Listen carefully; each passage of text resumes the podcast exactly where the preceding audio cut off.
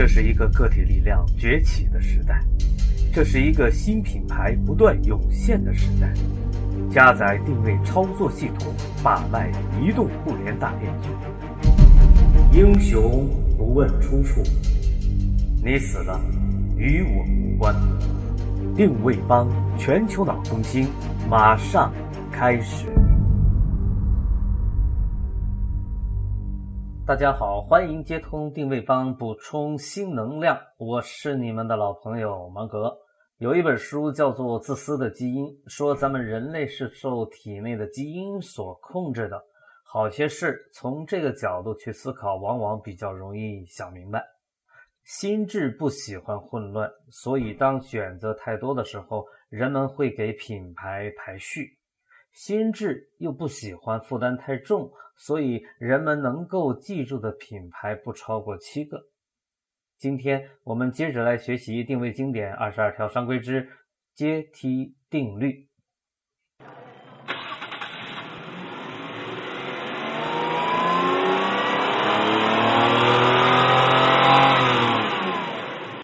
首先，进入顾客心智固然应该是你首要的营销目标，但是如果没能做到这一点，也并不意味着失败。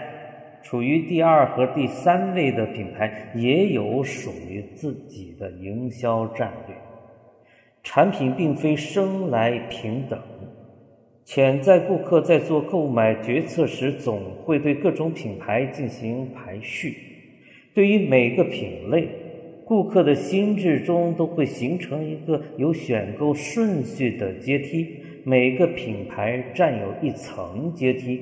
以租车行业为例，赫兹是第一个进入顾客心智的，自然它占据了第一级。安飞士位居第二，而全国名列第三。你的营销战略应该根据你的品牌占据了心智阶梯的位置来决定，当然越高越好。比如安飞士吧。多年来，该公司的广告一直在宣传其高质量的租车服务，租车行业中最棒的，曾是他某项营销活动的主题。然而，当读者看到这条广告时，会纳闷：在我的品牌阶梯上最顶层的并不是这家公司，它怎么能够提供最棒的服务呢？于是。安飞士做了一件旨在提升潜在顾客心智中的地位所必须做的事情。安飞士在租车行业中只是排行第二，那么你为什么还要租用我们的车呢？因为我们更加努力。在此之前的十三年，安飞士一直处于亏损状态。当他承认自己位居第二时，他开始。赚钱，而且赚了很多钱。此后不久，安飞士公司被卖给了 ITT，后者立刻定下了新的广告主题：安飞士正在成为第一。不，它不是第一，不是我们的首选。顾客这么说。而且为了证实这一点，很多人拿起了电话去问赫兹租车。这个营销活动成了一场。灾难，许多营销人都误解了安飞士这个案例。他们认为安飞士之所以成功，是因为他更努力。实际上并非如此。安飞士之所以成功，是因为他将自己在顾客心智中的地位与赫兹公司取得了联系。许多营销者犯了与安飞士相同的错误。最近，长岛花园城市的阿德菲大学将自己与哈佛大学相提并论。然而，高中毕业生却说阿德菲并不在我的考虑之列。正如你所料的，阿德菲大学没能成功的吸引那些优秀的学生。人们大脑的功能之一就是进行选择。潜在顾客用他们自己的心智阶梯来决定哪些信息值得接受，哪些信息应该拒绝。通常，人们只接受与自己认知相一致的新的信息，其他的都会被置之不理。当克莱斯勒将自己的汽车与本田汽车做比较时，几乎没有人会将自己的本田序曲和雅阁换成普利茅斯和道奇。一条克莱斯勒的广告标题称：“把用过的道奇幽灵和新的本田雅阁放在一起来比较，这看上去似乎有些荒唐。”直到我们看到了结果。据广告宣传，他们曾经让一百个人在一辆已经行驶了七万英里的道奇幽灵和一辆新的本田雅阁之间做出选择，结果大多数人选择了用过的道奇。这个结果实在很荒唐，但并不一定是不真实的。你的产品在潜在顾客的心智中会形成怎样的一个产品阶梯呢？阶梯共有几层呢？这取决于你的产品是高关心度产品还是低关心度的产品。你日常用到的产品，比如说香烟、可乐、啤酒、牙膏以及谷类食品，往往是高关心度产品。它们的阶梯会有很多层。那些不经常购买的产品，比如家具、割草机、香包的阶梯，则通常相对较少。有些产品也不需要经常购买，但是由于它们在很大程度上能够体现个人的地位，比如说汽车、手表和照相机，所以它们也是高关心度产品，在阶梯上也会有很多层。有些产品不经常购买，但却会与不愉快的经历联系在一起。这些产品的阶梯也几乎没有什么层级，比如说汽车电池、轮胎以及人寿保险。最后还有一种产品，它几乎不会给人带来快乐，而且一生只购买一次。这样的产品在阶梯上根本就没有层级。你可曾听说过贝特斯维尔牌的骨灰盒吗？可能没有，虽然这个品牌的市场占有率几乎为百分之五十。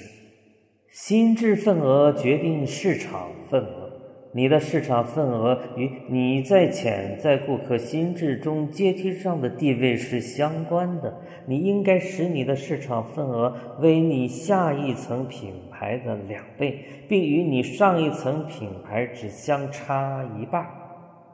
例如，讴歌是排名第一的日本豪华汽车，雷克萨斯处于第二位，英菲尼迪是第三。在近期某一年中，讴歌在美国卖了一十四万三千七百零八辆，凌志卖了七万一千二百零六辆，英菲尼迪的销量为三万四千八百九十辆。这三个品牌的销量比正好是四比二比一。这是上市之初的格局。讴歌、雷克萨斯、英菲尼迪都是新车，公众和媒体对他们都抱有浓厚的兴趣。但从长远看来，当这股新鲜劲儿过去之后，另一种现象就会产生，那将是二元定律来解释的内容。市场营销人士经常谈论在某个品类中的三个领先品牌，就好像这是一场势均力敌的竞争。但事实上，几乎永远都不会发生这种情况。领先品牌必然遥遥领先于第二品牌，而第二品牌也必然远胜于第三品牌。在婴儿食品领域，前三个品牌分别是嘉宝、比奇纳特和亨氏；在啤酒业，前三个品牌分别是百威、米勒和库尔斯；在长途电话领域，三巨头分别是 AT&T、MCI 和斯普林特。那么，心智阶梯的极限有多少呢？在潜在顾客心智中，似乎存在着一个七品牌定律：指定一个品类，随便让一个人说出来他所能够记住的品牌的名称，很少有人会说出七个以上的品牌。这还是针对于高关心度产品而言的。根据哈佛大学心理学家乔治·米勒博士的研究，通常人们无法同时应付七件以上的事情。这就是为什么人们需要记住的很多事情都与七有关。七位数电话号码、世界上七大奇迹、七张牌的游戏、白雪公主和七个小矮人，以及癌症的七种征兆等等。有时你的产品并未处于阶梯的重要位置，你应该懂得，事实上，做大池里的小鱼可能会比做小池里的大鱼来得好。换句话说，有时候在大品类的阶梯上屈居第三，要胜过在小品类的阶梯上独占鳌头。七喜位于柠檬碳酸饮料阶梯的首层。雪碧在第二层，然而在软饮料领域，可乐的品类要比柠檬碳酸饮料的品类大得多。在美国人所喝的饮料当中，有三分之二是可乐，所以七喜凭借着一场名为“非可乐”的营销活动，也登上了可乐品类的阶梯。这个案例告诉我们，我们要把自己的这个品类与更大的品类之间取得联系，以期从大品类的顾客当中去发掘我们的顾客。正如同茶之于咖啡，七喜成了可乐饮品的替代品。在美国，七喜甚至还一度成为了软饮料的第三大品牌。然而不幸的是，近几年由于七喜违背了我们将要讨论的市场营销定律之一——延伸定律，而丢掉了第三品牌的宝座。阶梯是一个很简单但又很有威力的类比，它有助于你处理市场营销中碰到的重大问题。在开始实行任何市场营销计划之前，问自己一个问题：在潜在顾客心智中，我们处于阶梯的第几层？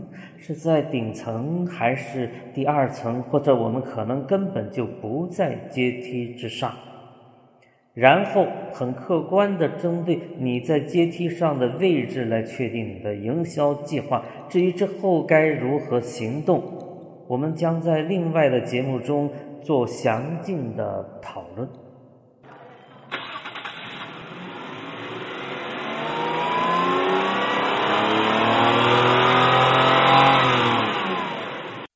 发扬工匠精神，死磕到底。这里是定位理论专业电台定位帮，感谢您的守候。下期节目时间再会。